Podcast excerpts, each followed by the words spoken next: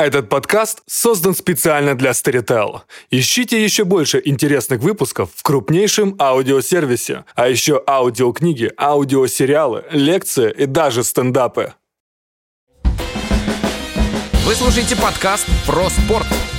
Станислав Гридасов испытывает на прочность мифы и рассказывает подлинные истории нашего спорта. Здравствуйте, это подкаст про спорт. Здесь мы встречаемся со спортивным журналистом Станиславом Гридасовым. И он затягивает нас э, в интереснейшее, чуть не сказал, болото потрясающих спортивных историй, из которого просто невозможно выбраться, потому что не хочется. Мы узнаем спорт с таких сторон, с которых не знали прежде никогда.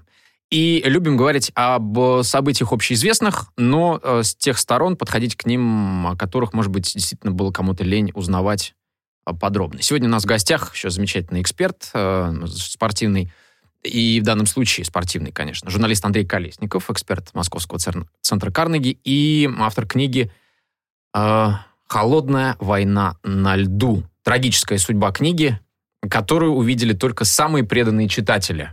Всем Чем преданные, кстати, интересно. Всем привет. Да, а, один из тех счастливых читателей я человек, который прочитал, наверное, практически все хоккейные книжки, которые выходили в Советском Союзе, ну, по крайней мере, в Москве. Одну ты даже написал, я знаю. Да, но это уже не в Советском Союзе, чуть позже, хотя про Советский Союз. И действительно, э, книга замечательная. Жаль, что ее не видел массовый читатель, потому что я сейчас боюсь обидеть а, многих коллег, но а, вот суперсерия 72 года, про которую хоккейный СССР Канада, про которую мы собрались сегодня втроем говорить, ну, вообще, это одно из самых масштабных спортивных событий для нашей страны 20 века. А, и при этом, если в Канаде про это написано, я не считал, но под сотню книг, по крайней мере, вот лично я на eBay а, купил их десятки. Причем эти десятки, которые вышли сразу же в 1972 году. То есть буквально там через там, несколько недель уже начали выходить книги после окончания серии. У нас тоже книг много, но почему-то за все это время никто не постарался рассмотреть суперсерию не только с точки зрения, а, кто на какой минуте забил а, или... А, ну, даже я, конечно, сейчас вот совсем обидел, да, всех. Дело даже не в том, что кто-то забил важно, и интервью важно, и все, что происходило там важно. Но вот во всем комплексе политических, спортивных, а, игровых, поколенческих и разных-разных обстоятельств. Вот, вот Андрей, наверное, первый, кто, не буду хвалить, постарался, сделал вот такое исследование. Андрей, привет. Привет. А, ну да, здесь клубок а, и личных отношений разных тренеров, как мы знаем. Здесь и клубок внутриполитических разных факторов, и внешнеполитических факторов. И в результате это все вылилось все-таки в эту самую суперсерию. И здесь отношения не только с Канадой, Советского Союза, но и отношения с Чехословакией, отношения со Швецией. Сначала самым важным был все-таки шведский хоккей. И об этом даже есть э, рассказ Юрия Трифонова, а потом фильм «Хоккеисты», снятый по его сценарию. А Чехословакия вышла на первый план, конечно же, в связи с... Не только в связи с тем, что чешская сборная всегда была очень сильной, и вообще сборная Богемии выступала на самых первых турнирах по хоккею на льду, но и потому, что в 1968 году танки вошли в Прагу, и хоккей приобрел э, политическое значение. Во рту сухи, а в глазах черные. Вот эта поговорка советских времен, она ведь не просто так, не на пустом месте возникла. И это была вот э, война на льду, самая первая и настоящая. Политическая война была все-таки с чехами. 69-й год в Стокгольме, э, когда Чехии жестами и шайбами заброшенными показывали э, свое тяжелое отношение к Советскому Союзу. Э, да и игра, которая произошла после суперсерии в Праге, куда по дороге домой уехали канадские хоккеисты, выигравшие эту суперсерию, а, тоже была наполнена политическим смыслом. И на одну игру капитаном команды был назначен Стэн Микита, он же Станислав Гоут, словак, который, которого родители отослали в 1948 году после коммунистического переворота в Чехословакии. Отослали в Канаду к дяде. Там он сформировался как ведущий форвард Чикаго Блэк Хоукс. Я напомню просто э, и себе в том числе, что Сухи и Черн – это фамилии знаменитых э, чехословацких хоккеистов той, той поры. Вот я был э, ребенком, да, мне эти фамилии казались страшно, страшно смешными, да, потому что еще был Поспешил, Вот, э, были знаменитые братья Штясны, а мы были так ништяшны, ништясны, да, вот это такой был детский обыгрыш таких вот фамилий, которые нам тогда казались смешными, и я лично в том возрасте про Прагу 68 вообще ничего не знал. Да, собственно говоря, я в тот момент я не знал и не мог думать о том, что предшествовало суперсерии 72 с точки зрения взаимоотношений советско-американских, советско-канадских. Вот было бы как раз вот интересно сейчас об этом узнать. Да, но мы можем перепрыгнуть уже в нашу современность, откуда мы все это знаем. И знаем в том числе и о том, что а, суперсерии с канадцами предшествовали все-таки встречи с канадцами, которые проходили у советского хоккея, начиная с середины 50-х еще годов. То есть была вот эта спортивная линия, которая существовала.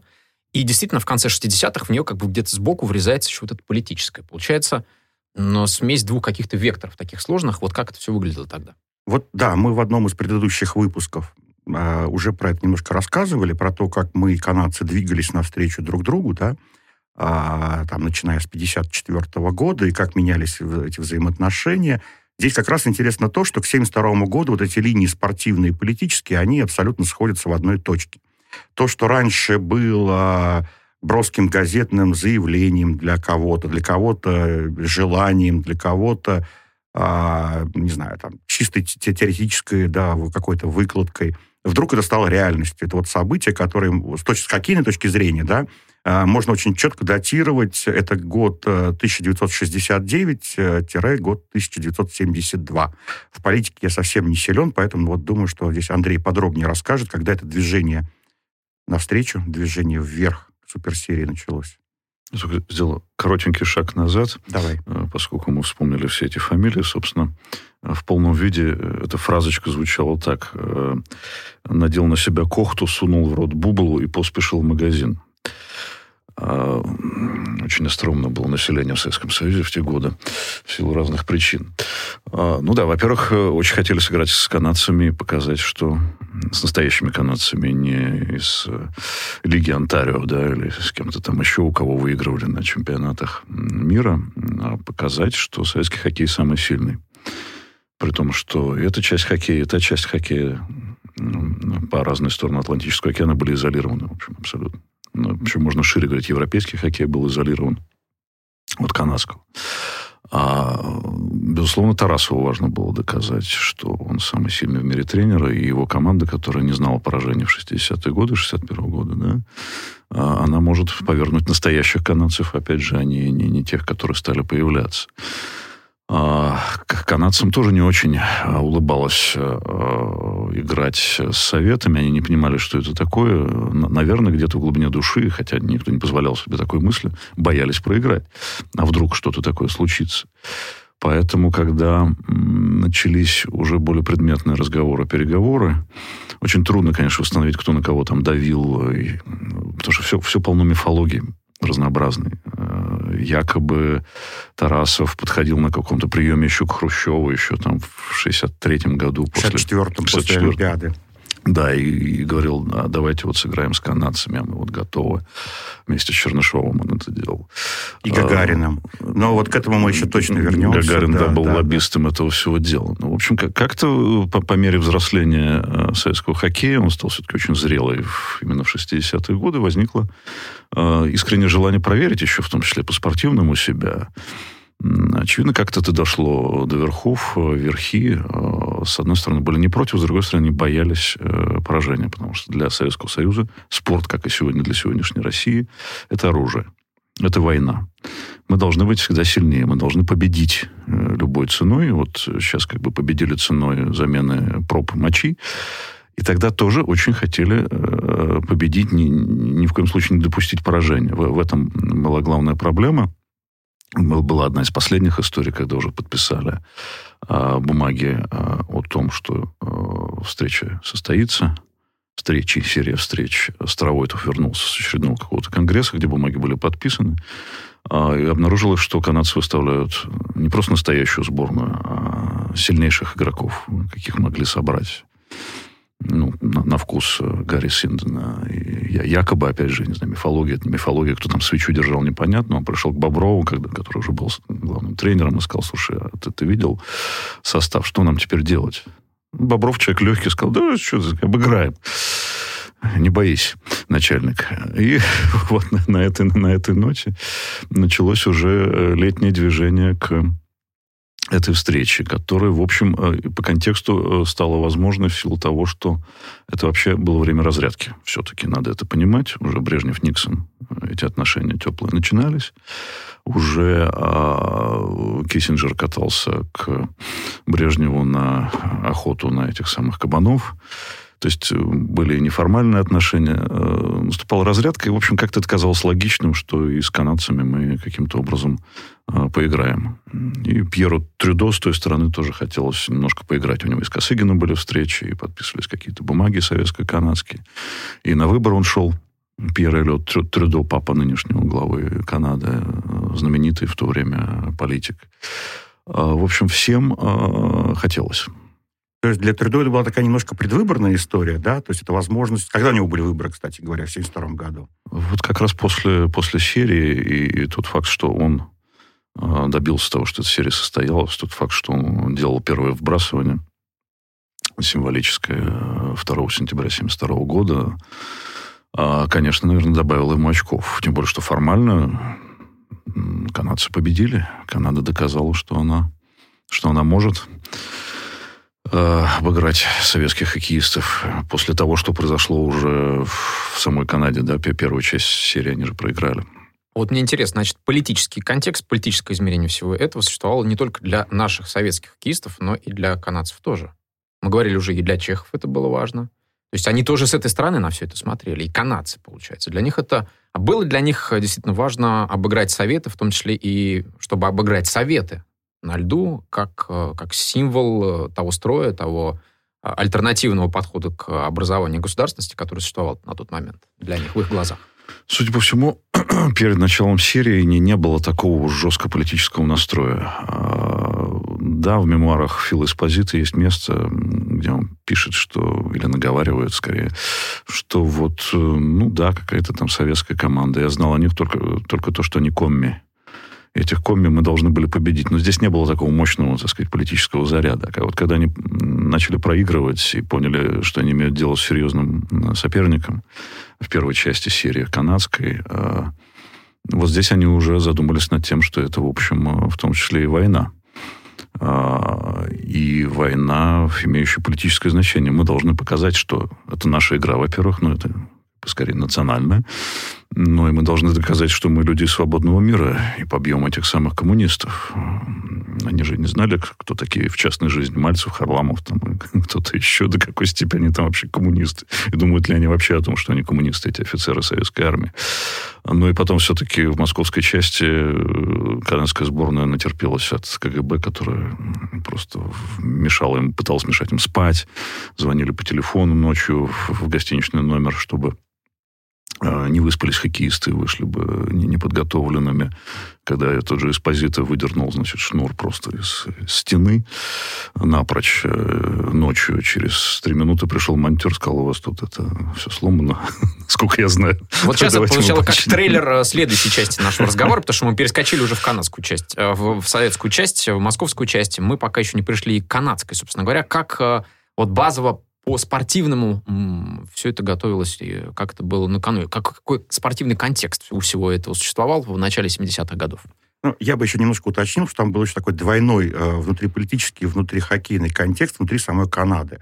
Во-первых, это достаточно напряженные э, межнациональные, если так можно сказать, да, отношения внутри Канады. То есть это раскол страны э, на англо- и франкоязычные части, да, это вот квебекский сепаратизм, это, это даже терроризм. Это тогда обострилось? Уже... Или да, это да, да. Это вот Почему раз... это обострилось именно тогда? Андрей? Ну, э, это, это же такой постоянный фактор политики, да, квебекский сепаратизм. Он, он обострялся в разные периоды по-разному. А, здесь скорее обострилась борьба э, партии. Э, Трудо представил либеральную партию. У него была так, так, так называемая трудомания. Трудомани. Он был очень популярным, потом популярность стала падать по разным причинам, ну, я думаю, что по экономическим каким-то тоже. А, поэтому ему было важно, в общем, э, зацепить и англоязычную Канаду, и, и э, франкоязычную Канаду, и многие говорили, что после суперсерии эти две Канады соединились, потому что победила большая, одна большая Канада. А так, конечно... Наступили тридо дни, собственно говоря, да? Тридо дни, всех. это да, это хорошо. А так в 50-е годы беспорядки были даже в связи с тем, что в какой-то момент дисквалифицировали Мариса Ришара. И были жуткие беспорядки в Монреале. Они, конечно, еще... И тут же они имели... Немедленно включался фактор вот этого французского сепаратизма. А, Кэмпбелл, который был президентом НХЛ, его не очень любили а, в этой части, в том числе из-за любимого Мариса Ришара номер 9. То есть Канада, по сути, а, олицетворение да, вот этого раскола да, страны, это англоязычная команда Торонто Мэйпл Ливс, да, франкоязычная Монреаль Канадинс. Вот я, собственно говоря, из твоих публикаций узнал про возможно, вообще главная канадская хоккейная книга, поэтому это детская книжка канадского писателя Роша Карье. Ну, судя по фамилии, уже видно, да, что он франкофон и вырос на Монреаль Канадинс, да. Коротенькая книжка, которая стала вот как раз тем самым символом сначала противостояния, потом объединения, потому что это книга, которая попала не только в школьные учебники, которые знает каждый французский, э, французский, а канадский а, мальчик, но эта книга летала в космос, снята опера, эту книгу дарили наследнику английского престола, то есть она, предста... она есть на монете, на, на банкноте, да, одной из канадских, по-моему, 20, да, по-моему, да. Старая пятидолларовая. А, старая пятидолларовая, да, уже да. нет. Абсолютно такая вот крохотная детская иллюстрированная книжка, которая выражает как раз вот весь этот раскол. Кто перескажет из нас коротенький этот сюжет? А, Смешной и забавный. Ну, во-первых, действительно, а, судя по всему, она просто вот как для советских детей, я не знаю, Гайдар а, и Кассиль для российских, трудно сказать, кто, кто сейчас такой вот культовый писатель. Это короткий рассказ из учебников. Замечательный мультфильм, кстати, есть очень смешно. Да, мультфильм смешно, смешно снятый на двух языках, и на английском, он есть. Можно в YouTube найти. Называется «Отвратительный хоккейный свитер». Отвратительным потому, что действие происходит во французской Канаде, в заштатном маленьком городке, 2000 жителей, очевидно, карьера рассказывает, в общем, на своем детстве. 46-й год, дети, естественно, все играют в хоккей, и город состоит из э, школы, церкви и катка. В общем, все, все занятия детей между этими тремя точками. И вот, помолившись в церкви, они скатываются по, обледенелой, по обледенелой дороге вниз на коньках к катку. Э, играют в хоккей, они все носят свитера Монреаль Канадиенс, все девятый номер, они все Марис Ришар. И тут мальчик вырастает немножечко из старого свитера, э, по почте заказывается новый свитер большего размера, номер 9, Марис Ришар, Монреаль Канадиенс, и по ошибке приходит номер 9, Торонто Мэйпл Ливс. И мама, которая не понимает вот этих всех деталей, говорит, ну что, ну выйди, вот по поиграй в этом свитере. А мальчик понимает, что это просто это конец. Он интуитивно понимает, что он станет врагом. Изгой. Изгоем. И он выходит все-таки в этом свитере, боясь э, как бы обидеть маму и получает от своих товарищей э, нелицеприятные отклики. Его подвергает остракизму не только тренер, но и кюре местный. И, общем, а, по-моему, тренер ты а был, тренер был Кюре, да, Кюре, да, тренер да, был да, одновременно да, Кюре, да, да, как отец Браун, который тоже тренировал одну из сборных Канады. И, в общем, э, заканчивается дело тем, что мальчик молится в церкви, чтобы моль съел этот проклятый свитер Торонто Мейпл Ливс. Абдоминабль, Шандай, Дюкей. Вот. Такая история очень щемящая, я бы сказал. Открытый финал. То есть, да, съела ли моль, мы не знаем. Не знаем, нет. Но Канада объединилась. В результате. В результате, да. И э, второй уже такой хоккейный, но внутриканадский аспект. 72 год, это, собственно говоря, раскол, раскол профессионального хоккея в Канаде на Национальную хоккейную лигу и на ныне забытую ВХА, Всемирную хоккейную ассоциацию – то, что мы сейчас называем, что мы играли против сборной Канады, это не совсем так. Мы играли против сборной НХЛ. А, и в состав не были включены звезды а, альтернативной ВХ, в частности, величайшие на тот момент да, Бобби Халл и Горди Хоу. И это была как раз такая огромная внутриканадская дискуссия э, лета 1972 года о том, что все-таки э, бизнесовые, да, коммерческие интересы, коммерческие разногласия между двумя конкурирующими бизнес-хоккейными структурами, они ради встречи с теми самыми комми должны быть отставлены в сторону. И это тогда сделать не удалось. То есть мы отдельно в 1972 году сыграли суперсерию против команд, против сборной команды НХЛ, а уже в 1974 году мы сыграли отдельную серию, суперсерию 74, против сборной команды ВХ, уже с Бобби Халлом. Да. Вот важный вопрос на этот счет. Ты сказал слово «бизнес». А это вообще был с их стороны вариант заработать денег? Конечно. Или если никто не знал, что это за комби такие на коньках с клюшками, и как это монетизировать? Или они представляли себе, что все равно на это люди придут, и это продастся каким-то образом так или иначе? Конечно. Вот на самом деле одна из центральных фигур этой истории – это Алан Иглсон, который был такой движок, то есть был некий такой верхний уровень политический, да, где встречались Брежнев, Никсон, Трюдо, Киссинджер, а, Громыко, премьер-министр, летал накануне в Канаду, по-моему, весной 72 года, даже его приглашали на хоккей. И э, были такие моторчики, э, э, там, ну, такого, сказать, чисто хоккейного уровня. Вот уже упомянутый Андрей Старовойтов, который был, представлял Советский Союз Международной Федерации Хоккея, и, к слову сказать, один из таких давних, ну, не другом не назвать, но, скажем так, с Тарасовым у них были исторические не очень хорошие отношения еще с тех времен, когда они вместе играли э, в ЦСКА футбол и хоккей.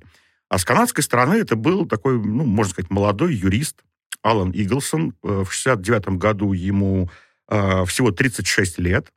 Это человек, который, собственно говоря, первый додумался, что нужно организовать э, профсоюз хоккеистов НХЛ, который, собственно, стал инициатором создания этого профсоюза, и который при этом счастливо э, совмещал профсоюзную деятельность с коммерческой деятельностью собственной личной, а, он был агентом Бобби Ора. Это самый э, дорогой, величайший игрок НХЛ того периода, защитник Бостон Брюнс, который, кстати говоря, из-за травмы тоже против нас не сыграл. Вот как-то вот так несколько раз нам не сложилось сыграть против Бобби Ора. И он приехал в Москву в 69 году на первые переговоры как частное лицо. И то, что он был представителем э, частное лицо, имеется в виду, что он не представлял какие-то правительственные интересы, да, вот эту вот лигу не представлял. И он, не знаю, сам ли, либо с подсказки э, своих советских переговорщиков, нашел очень правильный подход э, к вышестоящему советскому партийному начальству. Ведь что такое НХЛ в глазах советского, напомню, коммунистического начальника, да? Это буржуазия, это проклятые капиталисты, которые эксплуатируют э, хоккеистов, трудовой народ, да. А Алан Иглсон представлял профсоюзы, то есть он был защитником трудового народа. И, собственно говоря, на идее, что мы-то вот как раз представляем интересы простых канадцев, простого рабочего хоккейного класса, вот под этим соусом эта информация пошла дальше, выше а, в политбюро. Что, понятно же, ну, люди все-таки не дураки были, да, понимали, что это, ну, а, некое такое прикрытие, да, такой туман, там дымовая завеса, но тем не менее это давал такой легальный повод а, для уже введения серьезных переговорных сил. Конечно же, Иглсон при этом и занимался и продажей прав, если я правильно помню, он же занимался реализацией телевизионных прав, а, то есть, в общем, там были люди, которые очень неплохо заработали на, на суперсерии 72 года. И советская страна тоже получила, видимо, какие-то деньги свои. Да, получила, но вот это, я думаю, последнее, что э, интересовало нас э, в той истории, да и опыта не было еще такого, да, по большому счету. Э, опять-таки, чтобы немножко понимать э, коммерческую сторону проекта, есть байка, она очень похожа на правду когда наша сборная прилетела в Канаду в 1972 году и проводила первые, первую тренировку, а, уже там в Канаде на льду. Ну, естественно, тренировочная форма, она ну, отличается от игровой, она там, она более старая, да, она там проще, такая заношенная немножко. А, и когда канадские журналисты увидели, в каком барахле мы вышли на лед, какими э, отсталыми, несовременными клюшками мы играем, какая у нас защита, какая у нас форма, к нашим хоккеистам выстроилась очередь из производителей спортивного инвентаря. Если кто-то вот так вот просто захочет меня вдруг перепроверить и посмотрит, ну, хотя бы несколько первых минут матча 72 года, 2 сентября в Монреале, то увидит, что наша сборная играет разными клюшками, разных производителей. А Советский Союз это все-таки оптовые закупки, да, все-таки это не человек пошел, Харламов пошел в один магазин, да, Мальцев в другой, купили разные клюшки. Нет это все-таки да, то, что покупается на команду, на сборную. А тут то ли 4, то ли 5, я уже не помню, да, там разных производителей. Так вот, администратор сборной СССР был такой Сеглин, замечательный бывший судья, спартаковец. Есть версия, что он специально, э, понимая будущую ситуацию, э, приодел нас, так сказать, в тряпье и выдал старые клюшки. Может быть, это было не так. Но по факту у нас стояла очередь у раздевалки, потому что все те самые производители, они прекрасно понимали, что такое для них реклама. Ну, подарите, не знаю, там, 10 клюшек одному хоккеисту, да, и ты получаешь прямые трансляции на весь мир, фактически с рекламой э, там, своих клюшек, щитков, там, шлемов и так далее. Так что кто-то свой тоже гешефт такой из наших небольшой мог, мог, мог. Но все-таки, как я это себе представляю, наша команда отправляется на Запад, и она должна была готовиться, как, я не знаю, как какой-то спецназ, да, и инструктироваться, и накачиваться, и окружаться какими-то, ощетиниваться чем-то. Потому что, ну как же так, вот наша команда отправляется туда, вот, вот этот страшный мир, где нас со всех сторон поджидают вот эти акулы капитализма и будут нас кусать, бить и обижать. Как мы снаряжались туда? Снаряжались, наверное, серьезно, что все-таки это задание партии правительства, и ехали офицеры советской армии туда, в большинстве своем. А, но а, тоже не без скандалов при этом. Да? С той стороны был скандал, прежде всего, с Бобби Халлом, который получил чек в миллион долларов теми, теми долларами, не нынешними. А у Бобби что... было в районе, по-моему, 200 тысяч контракт тогда, просто для понимания. Да, и, конечно, Хал не, не мог устоять перед этим. Но он уже, ужасно хотел сыграть за, за сборную, его не пустили. Это было сильным разочарованием. Забегая вперед, надо сказать, что он в 1974 году 7 шайб забросил Третьяку. Столько, столько сразу не, никто не забрасывал. Очевидно, он за два года, так сказать, накопил, накопил э, энергию. А, и это был их скандал. Наш скандал был вокруг Анатолия Фирсова, которого Бобров э, не взял в сборную. И не Я бы поспорил. Брать. А, ну, вот здесь тоже, это, это опять... Так э, надо изложить, в чем скандал с Фирсом, а, а потом уже, собственно говоря, и Опять, опять сюжет, сюжет вокруг которого, ну, кроме мифологии, ну, практически ничего нет. Я не, этим летом спрашивал у Александра Якушева, была у меня такая возможность, что, собственно, с Фирсовым, он человек вообще молчаливый. А здесь сказал что-то совсем абстрактное и не очень четкое, что, ну, как бы, ну, ну, так вот он играл не так, как чтобы вот на уровне сборной в тот момент. Вот как-то вот так вот. Ну, одна из версий, что это антитарасовское как бы такое отношение, оно отраженным светом падало на Фирсова. Другая версия была в том, что, ну, допустим, Виталий Давыдов и Анатолий Фирсов уже были ветеранами по тем временам, и, значит, их поэтому взяли сборную. Фирсов э, якобы потом где-то говорил, что Бобров кому-то сказал, что у Фирсова рак э, то ли печени, то ли желудка, ему, ему сейчас не, не до игры. Э, Бобров говорил, что он этого не говорил. Ну, в общем, здесь было, было много споров, но, как бы, не знаю, генеральная линия состоит в том, что, в общем, любимый тарасовский игрок в сборную не попал, потому что была сборная Боброва. Бобров взял тарасовского игрока Мишакова, но, но за то, что он был такой не, не слишком яркий, но функциональный. Он был боец, он любил там драться, и вот с канадцами как раз мог показать себя, несмотря на то, что возраст у него тоже был уже э, не маленький. Вот смотри, вот, да, вот возвращаемся к моей любимой теме. Мы говорим об одном из величайших спортивных событий 20 века, про которое вышло огромное количество книг, фильмов, в том числе художественные, да, «Легенда номер 17», а, и при этом мы рассматриваем один из ключевых эпизодов, как-то вот Анатолий Фирсов, это, на самом деле, главная звезда на тот момент советского хоккея, не Михайлов, да, еще до суперсерии, не Валерий Харламов, который еще молодой человек, и, по сути, ну, не так давно еще пришедший в сборную, тем более не Третьяк, совсем молодой 20-летний парень, а все-таки Фирсов, это человек, которого канадцы еще в конце 60-х, канадцы-профессионалы, признали, что если и в Европе есть вообще какой-то хоккеист, который прямо сейчас играет уже в, абсолютно в современный канадский профессиональный хоккей, так это Фирсов. И он не едет. И вот эта история, она не описана вообще. То есть она, она как-то звучит в разных там, вот, вот, ну, примерно в том же режиме, как тебе сказал Александр Якушев. Ну, вот что-то вот такое вот, да, ну вот, да, да, но она вот не рассмотрена.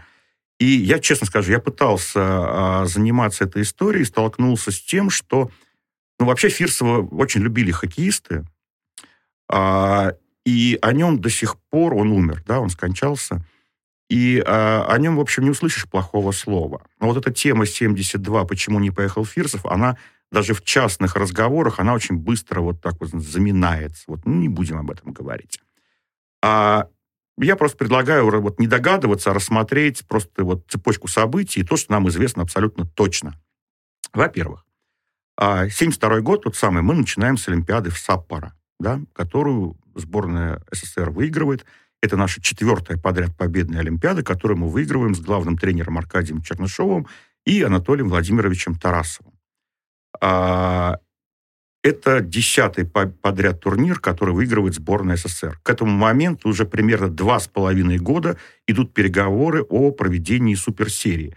Но на момент э, Олимпиады в Саппоро мы еще точно не знаем ни точных дат, ни с кем мы играем, пока это только разговор, пока это предположение. Фирсов играет на Олимпиаде? Конечно, конечно. Это еще Тарасовская. Это Тарасовская, да. Вот, вот видишь, вот мы привыкли говорить Тарасовская сборная, да, хотя это да мы, я думаю, будем много, и говорили уже много раз, и будем много раз к этой теме возвращаться. Устойчивый миф, э, утвержденный, опять-таки, и в документальных фильмах, и в «Легенде 17», он гласит о том, что подлые советские чиновники после Олимпиады лишили мечты Анатолия Тарасова, и его вместе с Чернышовым уволили. Я, честно, прошел э, все документы Министерства э, спорта за 1972 год, все приказы, распоряжения, в попытках найти вот ту самую бумажку, вот где было бы написано черным по белому за подписью министра спорта Павлова, что вот этих уволить, а Боброва назначить, такой бумажки я не нашел. А я разговаривал со многими, в том числе я разговаривал неоднократно с сыном Аркадия Ивановича Чернышова. Его версия такая.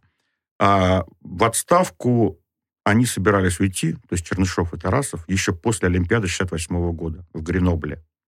Это была уже наша такая очередная уже победа. Мы уже утвердились как, безусловно, сильнейшая сборная в любительском европейском хоккее. Ну и по большому счету нам там уже выигрывать уже не так интересно, да. Только можно проиграть и чуть-чуть э, как бы сбавить э, там, свою репутацию, не более того. Ни одна новая победа нам никакой, по большому счету, новой славы не приносит. И тогда был разговор в министерстве, сказали, ну, вы еще отработаете четырехлетний олимпийский цикл, то есть до 72 года, и после этого спокойно мы подготовим смену, да, и вы спокойно уйдете. Ну, такой нормальный советский, опять-таки, плановый подход, который действовал в том числе и в хоккее. Что я могу сказать точно? В 1971 году, эти документы как раз я видел, создается Олимпийская по статусу как вторая сборная СССР по хоккею. Ее главным тренером назначается Всеволод Бобров.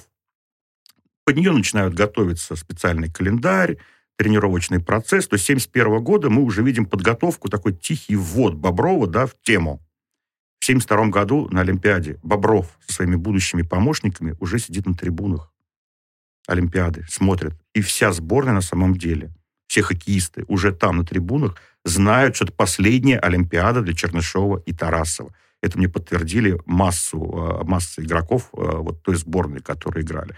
То есть это не была отставка, да, это не был какой-то такой после победной Олимпиады неожиданный взбрык начальства, да, который вот бамс и решило уволить тренеров-победителей, тем более, что еще никто не знает, когда и с какими канадцами мы будем играть в тот момент.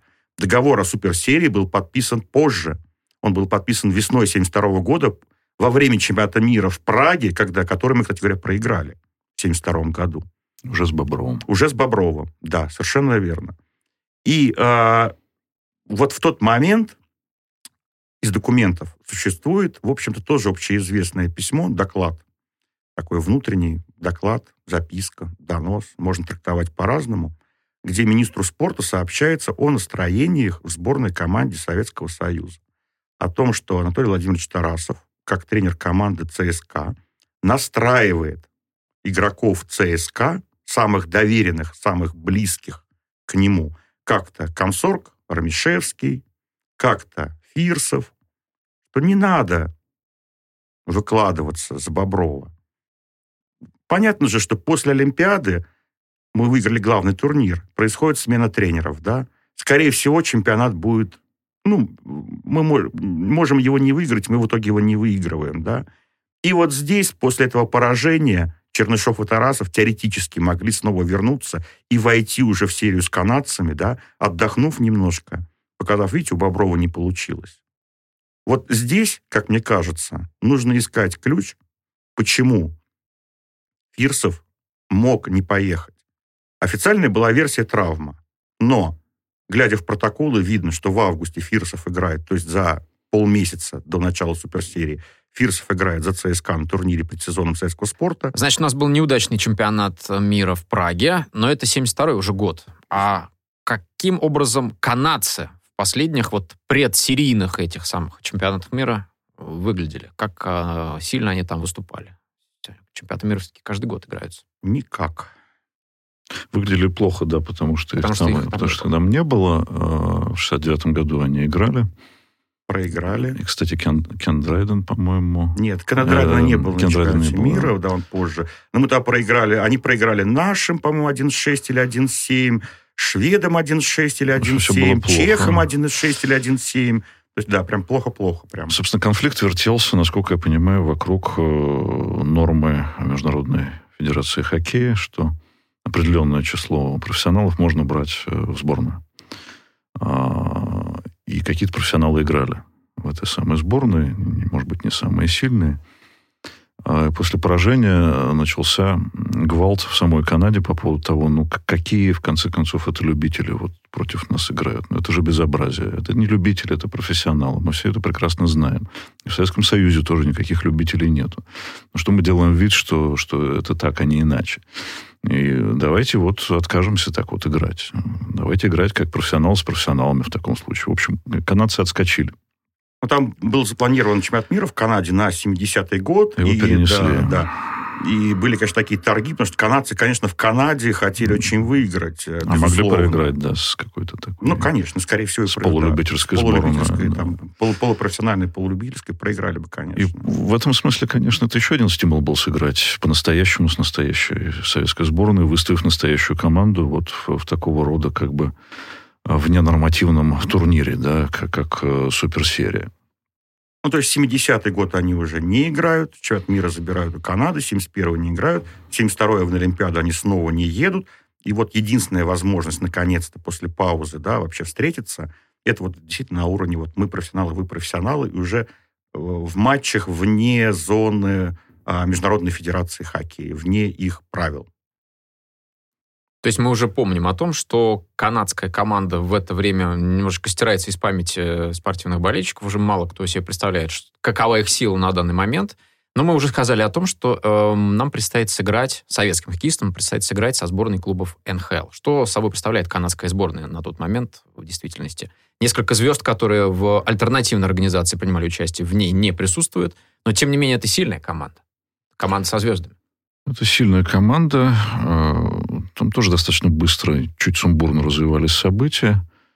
Э, Когда э, позвонили Гарри Синдену, будущему тренеру, он вообще ушел из хоккея в тот момент. Он довел Бостон Брюинс до Кубка Стэнли и почему-то занялся совершенно какими-то другими делами, вообще жил в Нью-Йорке. Ему позвонили, сказали, не хотел бы ты собрать сборную Канады, сыграть с Советами. Это, конечно, был для него вызов. Он был еще молодой человек, он был 39 лет всего-то. А Тогда он казался каким-то стариком, да. На самом деле это со- совсем мальчишка. А, И он э, стал собирать эту команду с энтузиазмом. Э, Собрал поначалу чуть ли не 36-38 человек. Очень многим звонил, многие отказывались, не понимали, зачем. Очень многих игроков, надо понимать, были свои бизнесы в виде хоккейных школ. И лето был таким сезоном, э, когда нужно было, в общем, присутствовать в этих школах, и многие отлучались со сборов потом. Еле уломал Эспозиту, у которого тоже были другие планы совершенно на лето. Но у каждого из этих игроков что-то свербило внутри. Они как-то вот э, думали, да, да, может быть, сыграть все-таки. Не думать, не, не думали про какие-то там, про какой-то Советский Союз. И здесь вот вдруг замаячила возможность перебросить этот мост через Атлантику и сыграть. Э, Для кого? Для молодых, конечно, это был э, дополнительный вызов попасть в сборную какую-то непонятную национальную сборную. Это же это- первая сборная профессиональная, это вообще в истории. Вообще не понимали, что это такое, но, вот, э, но было престижно, судя по всему. И, например, Ги Лапойнт, на самом деле он Лапуан, наверное, все-таки по-французски, он бывший полицейский, совсем молодой парень, вот он играл в хоккей, попал в Монреаль Канадиенс, был защитником, для него это был вызов, он мог самоутвердиться. И таких было много. А, И он, э, э, он охотно принял это приглашение. Потом научился по-английски разговаривать, в конце концов, с товарищами по команде. то, есть, вообще, то есть вот степень сепаратизма была такой, что некоторые вот игроки из французской части, они не очень хорошо говорили по, по-английски. Кен Драйден потом учил французский язык просто там по учебнику, да, как бы, чтобы разговаривать. И, ну, все-таки представлял потом некоторую такую канадскую звезду, икону стиля и так далее. Его фигура человека, опирающегося на клюшку, вошла просто во все э, возможные визуальные образы Канады, да, и канадского хоккея. А, очень разные ребята, да. Были ребята совсем простые. Они из ниоткуда. И был Кен Драйден, который э, учился в университете МcGill на юриста, и он был склонен э, к письму он же написал потом, а, единственный человек, который написал фактически воспоминания об этой суперсерии, и по его книжке э, мы можем что-то понять, как, как это все выглядело внутри. Потом написал еще одну книгу про Монреаль Канадиенс, про то, как э, из раздевалки фактически, как, как команда строилась, как она играла и так далее и тому подобное. Вот так собиралась эта сборная э, с этой стороны. Э, это, кстати, был очень забавный момент, когда вот эта убогая команда наша вышла на тренировку. Э, это уже, наверное, не легенда, это все-таки, в общем, подтвержденный факт, что в раздевалку э, жалостливый Жак Плант пришел к Третьяку и сказал э, что-то вроде «Сынок, да я тебе расскажу, как играют те люди, с которыми, против которых тебе предстоит стоять, к сожалению». А, он был все-таки вдвое его старше, да, Третьяку был 20 лет, а Планту был 43, по-моему, в то время. Он стал чертить и объяснять Третьяку, как они бросают неожиданно, к чему он должен готовиться. Это было, конечно, очень, очень, очень такой интересный жест эмоциональный, сочувствие, я не знаю, какого-то такого профессионального тоже не знаю... Вратарская солидарность. Вратарская солидарность, да, вот это очень правильное слово.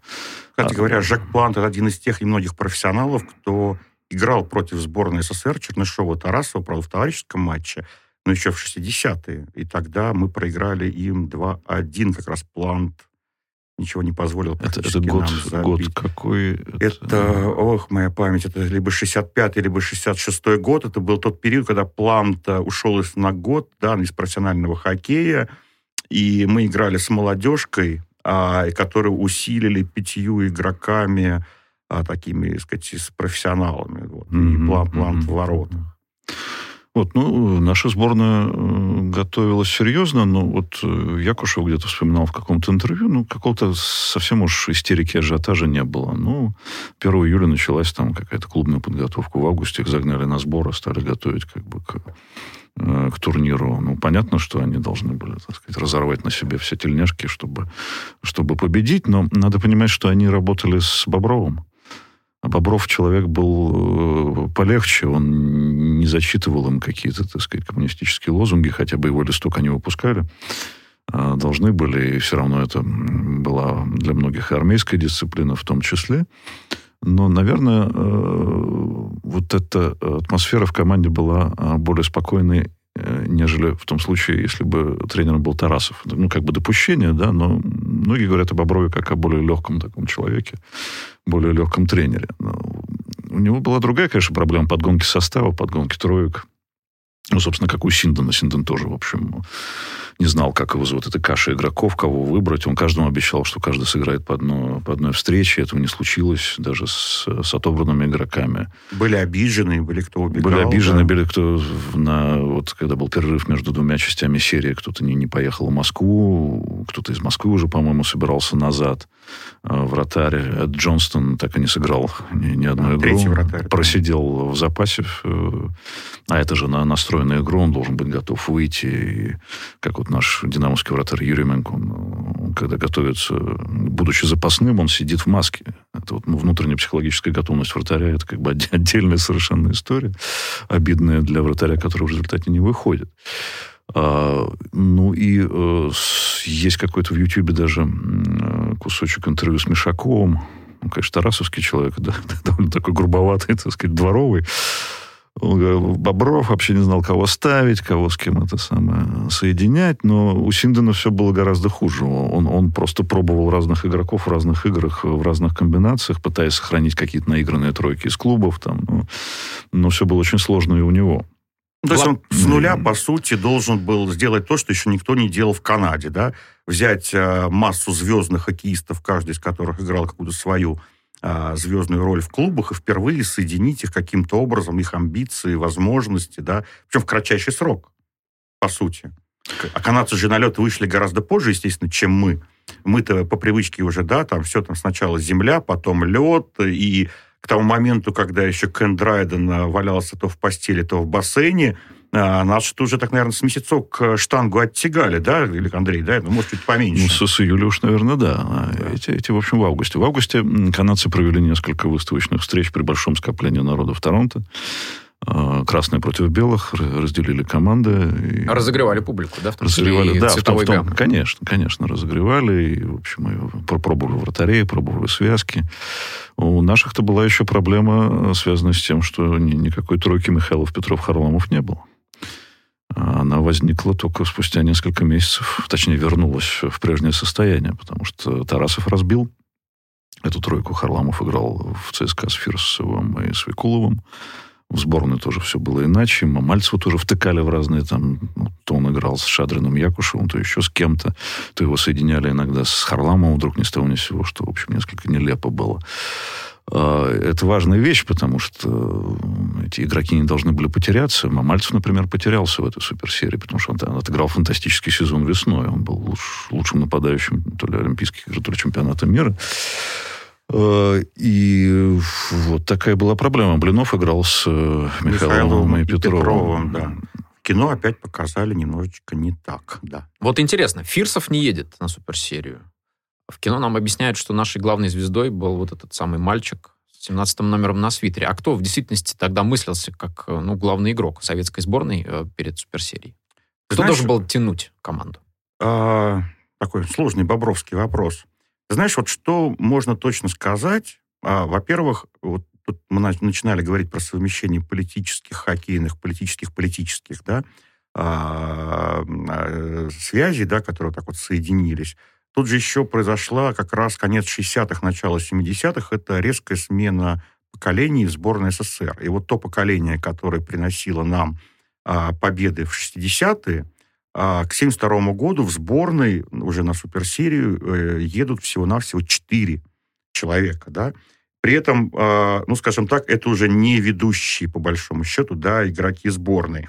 Это защитники э, Рагулин и Кузькин, одному 31, другому 32. Ну, по нынешним временам это звучит, ну, вообще, так сказать, смешно, да, там самый расцвет, но тогда это уже считались глубокие пенсионеры, да, там очень многие заканчивали в те годы и в 27, и в 29. А Старшинову, великому Старшинову 32, но на суперсерии он сыграет всего один матч, и Викулову 26, но он ветеран, потому что он рано начал, э, и он уже в сборной давно. Все остальные это те, кто пришел в сборную максимум 3-4 года назад, а некоторые вот буквально только что, да, там год, полгода назад. То есть у нас молодая сборная. То есть понятно, что Харламов и Мальцев, ну, их талант очевиден. Они, конечно же, звезды. Но вот этого статуса, что вот эти ребята сейчас приедут и будут там рвать канадцев, тащить всю сборную, ну, наверное, к сентябрю 72 года, ну, вряд ли кто-то так думал. Я так не вижу. Да, по признанного лидера, мне кажется, даже не было. Нету, ну, да. Харламов зв- звезда уже был, уже, уже наигранный в сборную, но так, чтобы... Он, конечно, своей фантастической славой обязан, в том числе и суперсерии. И канадцы узнали а, несколько фамилий и выделяли эти несколько фамилий. Потом по итогам а, суперсерии эти, эти же люди стали выделяться как бы и у нас. Естественно, Третьяк, Харламов, который Якушев. в первом матче выступил потрясающе совершенно. И Якушев, который был ну, в наибольшей степени похож на канадского хоккеиста, потому что он не шибко мудрено играл, зато здоровенный. Это его баскетбольный шаг такой, значит, на, на коньках, и очень хорошо на пятаке играл, да, добивал. Если посмотреть его голы, они, там нет, ну, нет ни одного такого как бы эстетически красивого гола, зато они очень все функциональные и прагматичные. И он накидал там больше всех, и, конечно, его назвали Як-15, и он был э, для канадцев абсолютной звездой. У Михайлов Петров тоже, в общем, ребята не, не, не- не слабые, да. Да, но при этом а, они не слабые, но они еще тоже не так давно были объединены, э, собственно говоря, в тройку, которая на тот момент еще даже не была первой тройкой. Да, естественно. Михайлов, он, конечно, по возрасту чуть постарше, чем все остальные, но он и начал сильно позже, да, то есть у него такие были до ЦСКА, до сборной достаточно такие длинные э, скитания, то есть там сначала московский локомотив, потом три года в Саратове в классе Б, потом снова московский локомотив. Он поздно э, вошел э, в обойму. Конечно же, вот перед, раз, перед тем, как из сборной пропал Фирсов, опять-таки, это очень сложная история, кто именно отказался. То есть Бобров от Фирсова, Фирсова от Боброва, или это был такой ну, встречный процесс, абсолютно естественный. Я читал э, расшифровку, стенограмму одного такого достаточно позднего интервью Фирсова, которое он дал в США э, для радио, где он э, так вот заявил, что он после Тарасова он вообще не воспринимал, что в принципе могут быть другие тренеры. Что вот я смотрел, я не понимал вообще, как я им могу подчиняться. После вот есть Тарасов и все. В общем, такой процесс был. Ну, ведущая тройка, собственно говоря, это, конечно, была уже как готовилась как первая тройка Викулов, Полупанов, Фирсов изначально. Но вот по разным причинам сначала выпадает э, Полупанов по, скажем так, из-за многочисленных нарушений спортивного режима. Потом выпадает из сборной Фирсов. И вот какой-то такой супер тройки к 1972 году мы не имеем по большому счету. Да, нас... при том, что потом, сразу после суперсерии, ну, не сразу, через там, несколько месяцев, в декабре был приз известий, где эта тройка восстановлена, э, сыграла очень хорошо. А потом знаменитый чемпионат мира по хоккею в Москве весной 1973 -го года, где да. было заброшено 100 шайб, где советская сборная разнесла всех. Вот эта фотография советской сборной, вот, вот это и есть Э, не знаю, памятник такой советскому хоккею. Вот это сборная победителей 73 года, уже наигранная Бобровым, уже прошедшая через канадских профессионалов, которые просто дерут всех. Никакого такого слова «красная машина», естественно, и в помине не было. Я вообще не знаю, откуда оно взялось, если честно. Мы об этом говорили. Ну, да, Есть да, один выпуск, да. совершенно этому нас, отделе. Ты нас послушай, да, мы, мы говорили про это. Слушайте, ну получается, какая картина у меня складывается из ваших рассказов. А, советская сборная фактически обновляет поколение и рождается в момент этой самой да. суперсерии. Канадская сборная собрана чуть ли не по пляжам и тоже появляется, по большому счету, как самой Канаде не очень понятная команда. То есть это вовсе не выглядит так, как две проверенные, э, с проверенными составами машины схлестнулись, как две главные хоккейные силы планеты. Это, по большому счету, не очень понятная вообще соревнования между не очень понятными даже себе э, самим командами. Откуда же тогда это слово суперсерия? Почему это суперсерия? Когда? Нет, ну, Оно конечно, уже тогда существовало? Да, да, да. Но только у них это не серия, у них, по-моему, это суперсаммит, да, называется так как-то. С, с, ну да, ну, саммит. Супер да, да, да, да. Но нет, это, конечно, две силы. Это две противоборствующие силы. А если говорить про конкретные сборные, да, это такой экспромт. Сейчас суперсерия, это по большому счету экспромт, да, который вот рождался и до последнего момента, опять байка, не знаю, правда или нет. Там Брежнев, как известно, э, любил хоккей. Он, может быть, не был таким вот болельщиком в современном понимании, э, как вот, вот тут спор до сих пор, болел ли он за ЦСКА или за Спартак, да. Ну, да, в общем, по большому счету, не важно, потому что ему было важно приходить на хоккей. То есть, как бы документально известно, что там, не знаю, там сегодня играет там ЦСКА и Спартак, суперматч, да, предположим, и Брежнева на этом матче нет. А завтра играет, не знаю, там, Динамо и Крылья Советов, или Динамо и Сталь, или Динамо Химик, неважно. Да, и Брежнев приходит на трибуну. То есть он не был таким фанатом, но он хоккей любил. А, при этом, конечно, что такое канадские профессионалы в тот момент ну, у нас очень мало кто представляет реальную Но словосочетание устойчивое уже вот это есть. Конечно, кажется, конечно, да? Канадские безусловно. профессионалы. И весной, собственно говоря, когда мы уже понимаем, что весной 72 года, когда мы понимаем, что вот ну какая-то какая серия будет, э, внимание, Аркадий Иванович Чернышов отправлен, делегирован э, штабом сборной Министерством спорта в Канаду на матч НХЛ, смотреть, что там, как у них. По сути, с этого начинаются вообще все 70-е и 80-е годы в мировом хоккее. Да, вот все это вот величайшее противостояние э, советского и советского как коммунистического, и советского как хоккейного школы против Канады, да, которая сначала суперсерия 72, потом 74 против ВХА, потом первая в истории суперсерия а, на клубном уровне, и один из величайших, как считается, матчей в истории мирового хоккея ЦСКА Монреаль Канадинс 31 декабря 1975 года, потом Кубок вызова, Кубок Канады и так далее, и так далее.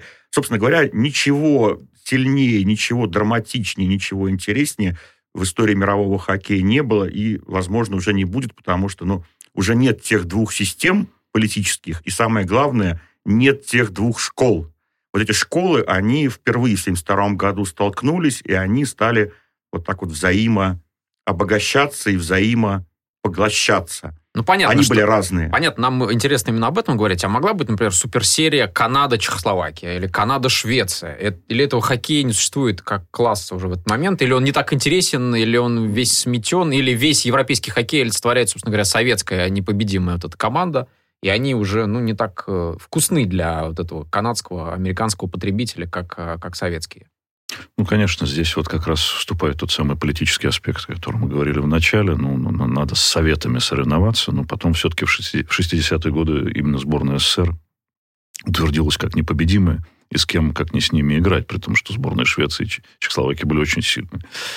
И вот, э, что интересно, в промежутках между двумя этапами серии канадцы э, в Стокгольме сыграли со шведами две игры.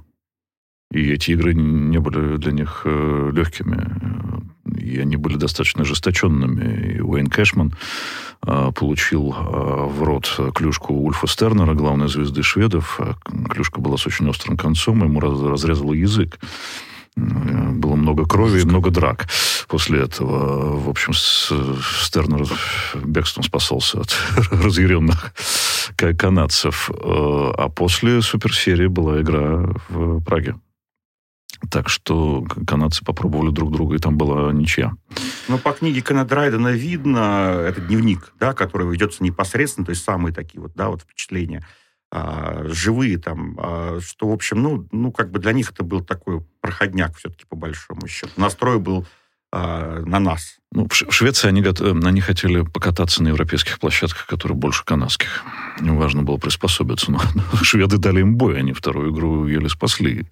Но, естественно, такого настроя психологического, как на, на игру с нами, его не было. И есть э, выражение, не помню чье, может быть, оно просто какое-то такое общее выражение, да, что вот в, как раз в промежутке в Швеции мы почувствовали себя командой наконец. Мы, кстати, поняли, что мы играем за Канаду, что мы должны победить э, любой ценой. Даже есть э, такое предположение с канадской стороны, что мы-то были заряжены эмоциями, мы играли за страну, а эти играли на дисциплинке, так сказать, и на, за режим, поэтому их мотивация была меньше. Некоторое непонимание нашего менталитета, но, тем не менее, очень симптоматично, что это уже была сборная таки Канады, настоящая, национальная. Знаешь, что я подумал? Извини, Ром, я тебя перебиваю несказанную твою речь.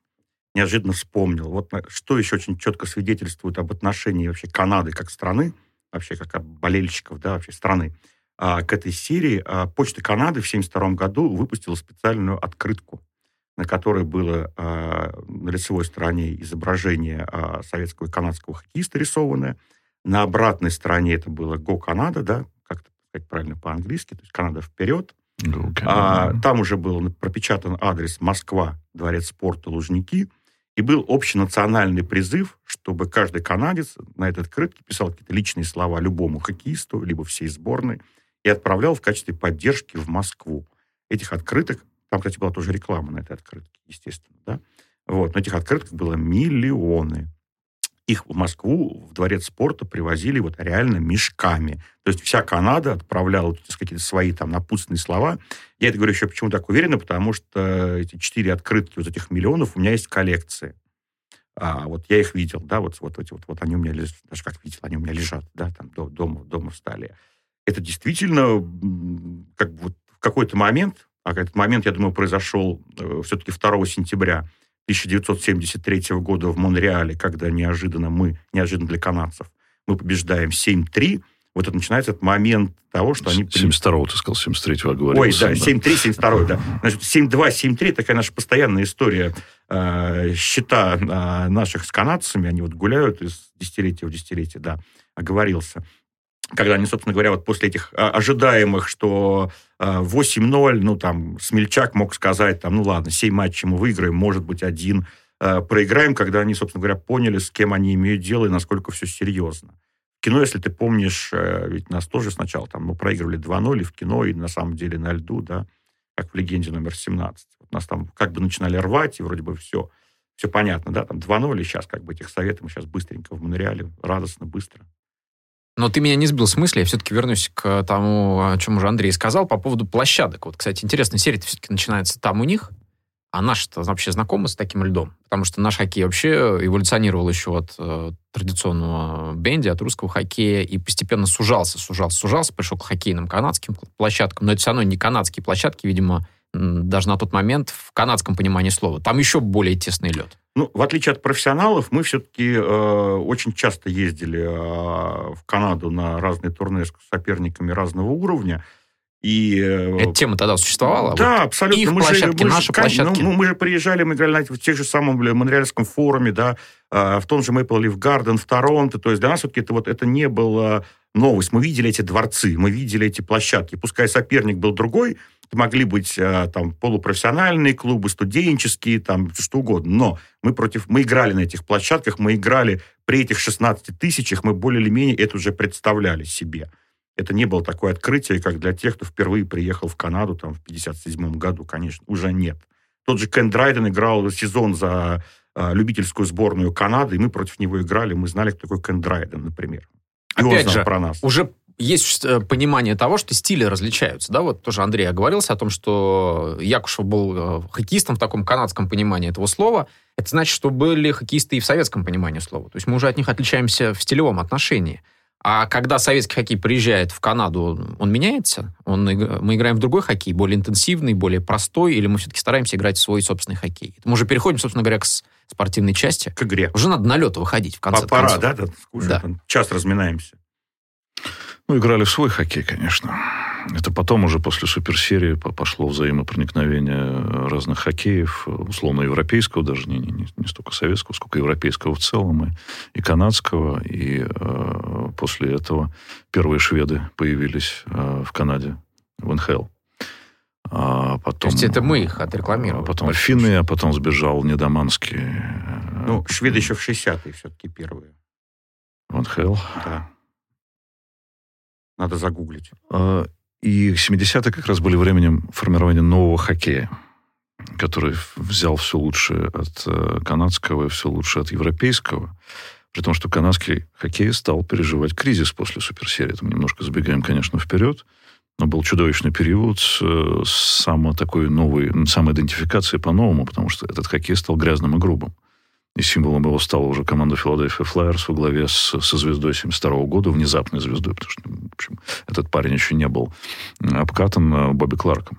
Суперсерия как-то подтолкнула к этому пониманию, суперсерия что они к... шли в, как, по какому-то тук, Нет, суперсерия, там было все нормально. Но они играли грубо, они жевали жвачку, у них не было шлемов. А наши играли дисциплинированно, были в шлемах и специально не, не, не дрались. Хотя а, в ряде случаев показали, что могут это делать, и еще как.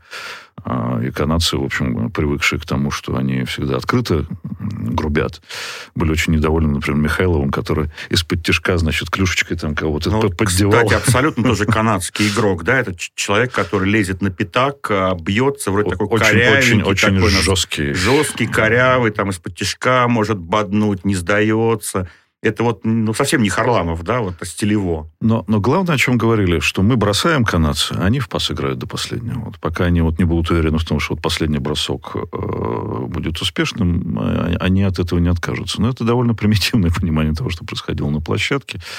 Э, тот же самый Бобров где-то говорил, что для них проблема наш, наш первый пас, например туда в глубину, они, они, пропуск... они не, не следят за человеком, дающим этот первый пас, и мы дальше прорываемся к воротам и так далее и тому подобное.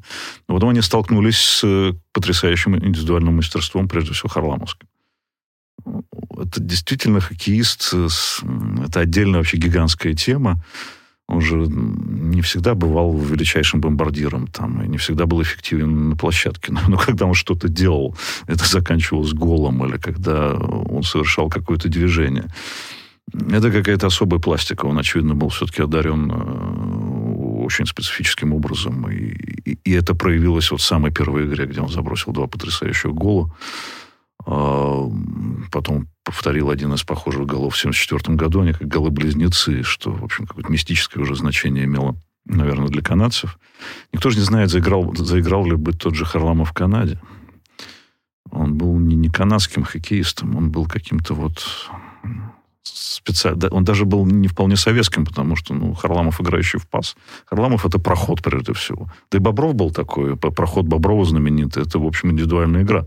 Ну, это как раз опять-таки разговор о пластике. Как про Боброва говорят, да, что человек был э, одарен совершенно невероятно какой-то вот совершенно отдельной пластикой, причем настолько совершенно владел своим телом, что там э, футбол, он номер один в футболе, да, там, ну, в Советском Союзе. Там, хоккей с мячом опять номер один, хоккей с шайбой номер один. Играя он в баскетбол, волейбол э, или в любой другой игровой вид, гандбол, любой другой игровой вид спорта, он был бы номер один. И Харламов вот такой же игровик, да, абсолютно какое-то совершенное тело. Его, опять-таки, часто вот по каким-то таким вот э, киношным ролям представляют, ну, таким вот э, хилым, интеллигентным э, юношей. Ну, извините, это был спортсмен.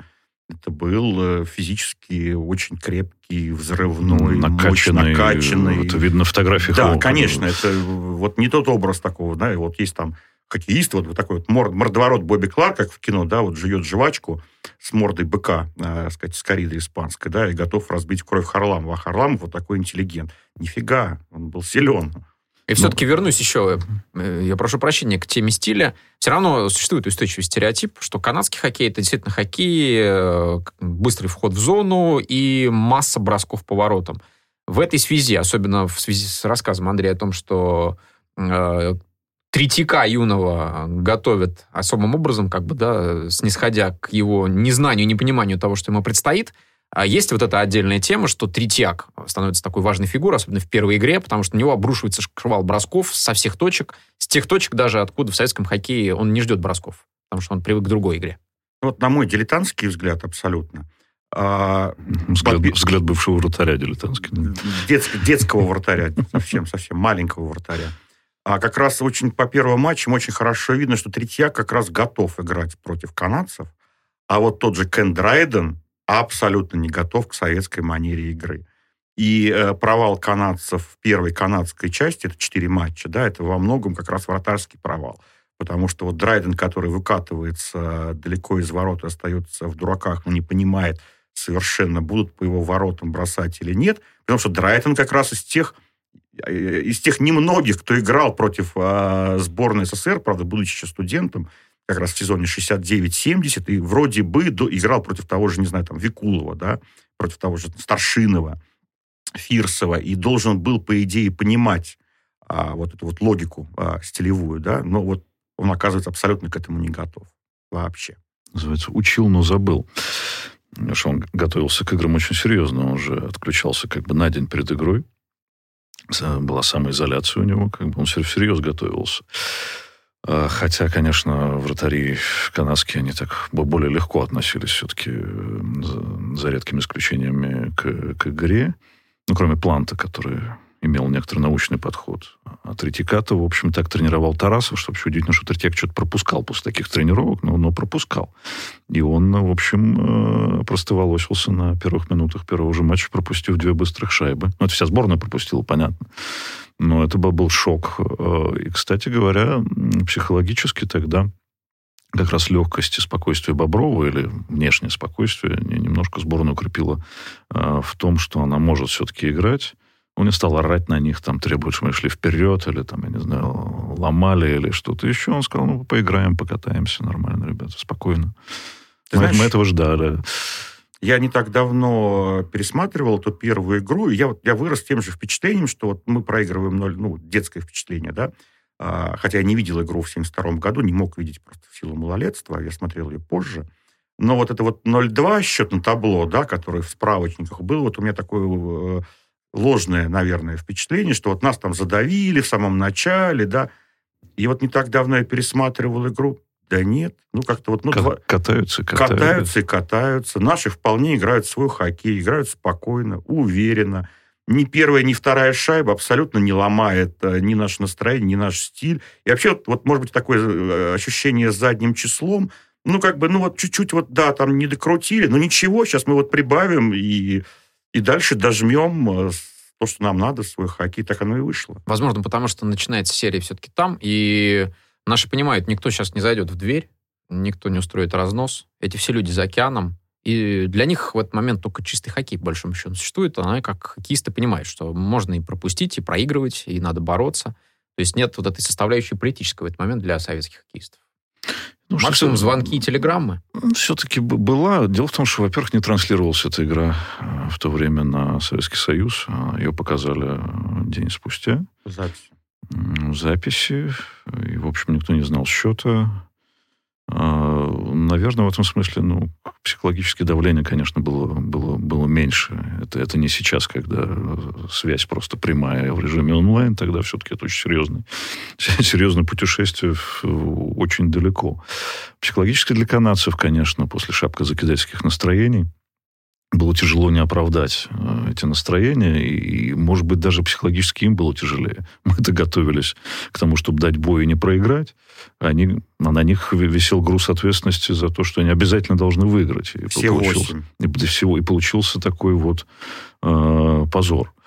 Э, когда была четвертая игра в Ванкувере, и канадцы проиграли эту игру, последняя игра в э, канадской части серии, э, публика, то, что называется, освистала, точнее, а- обуела свою команду вот этим, вот этим бу.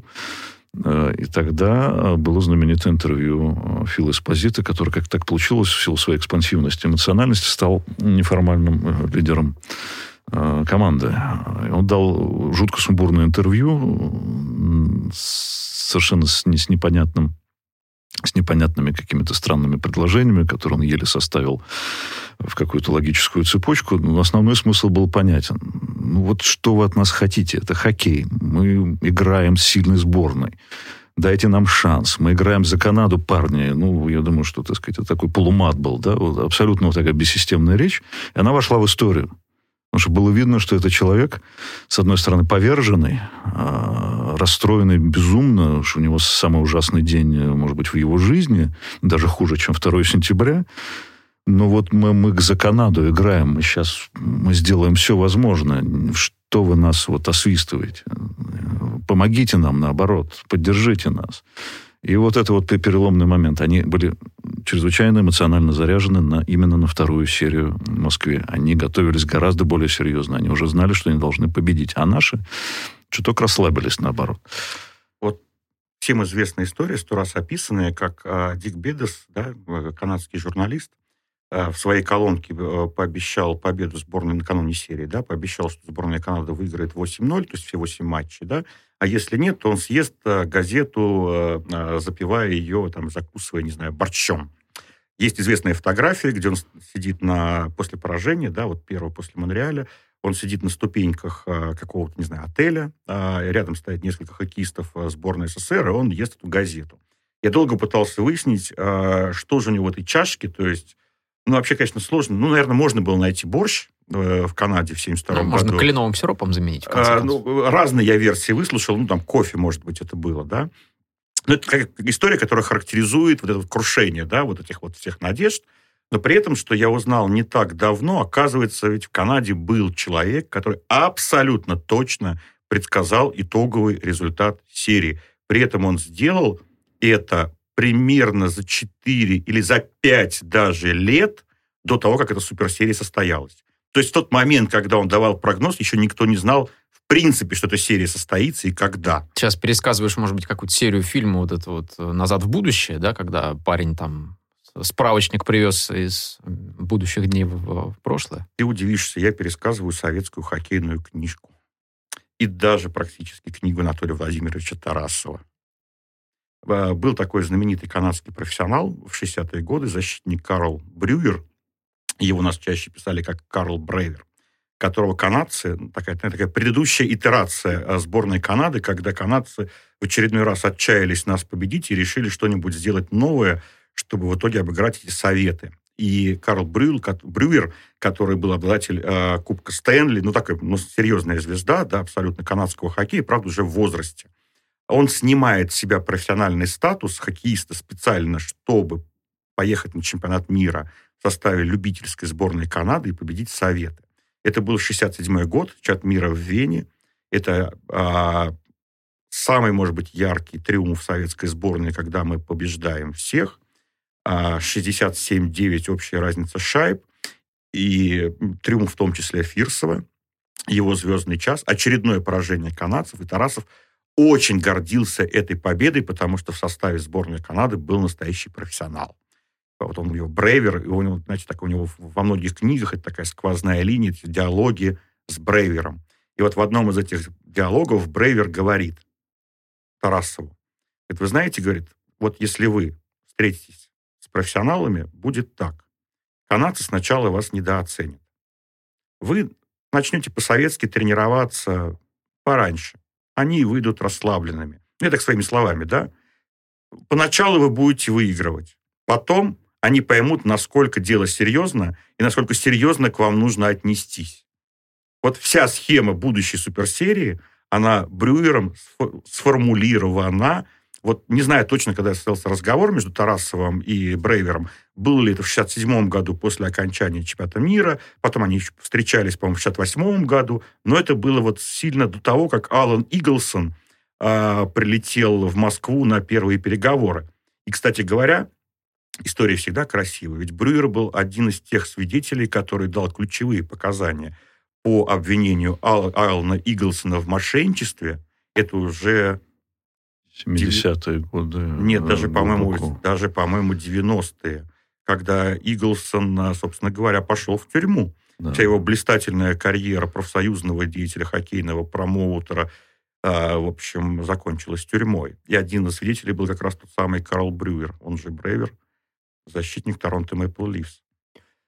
Вот сейчас хочется все-таки, мы уже э, в целом охарактеризовали первую часть суперсерии, и понятно, что Советский Союз э, готов к ней лучше, он выигрывает эту часть, выездную часть. Вернемся к тому, с чего мы начинали сегодняшний выпуск. Э, хоккей как воплощение какого-то спортивного конфликта на льду, как продолжение холодной войны. Это вот по окончанию этой части суперсерии воспринимается как тот удар, первый удар, который сокрушает западный мир в какой-то степени. Естественно, это не, еще не нокаут, но вот в контексте холодной войны мы пропустили удар, мы проиграли битву, понятно, не войну, но мы проиграли битву. Есть такое понимание у канадцев, есть ли такое понимание у нас, что идет э, война холодная, хоккейная война, и вот мы, в общем-то, ломим, а они гнутся.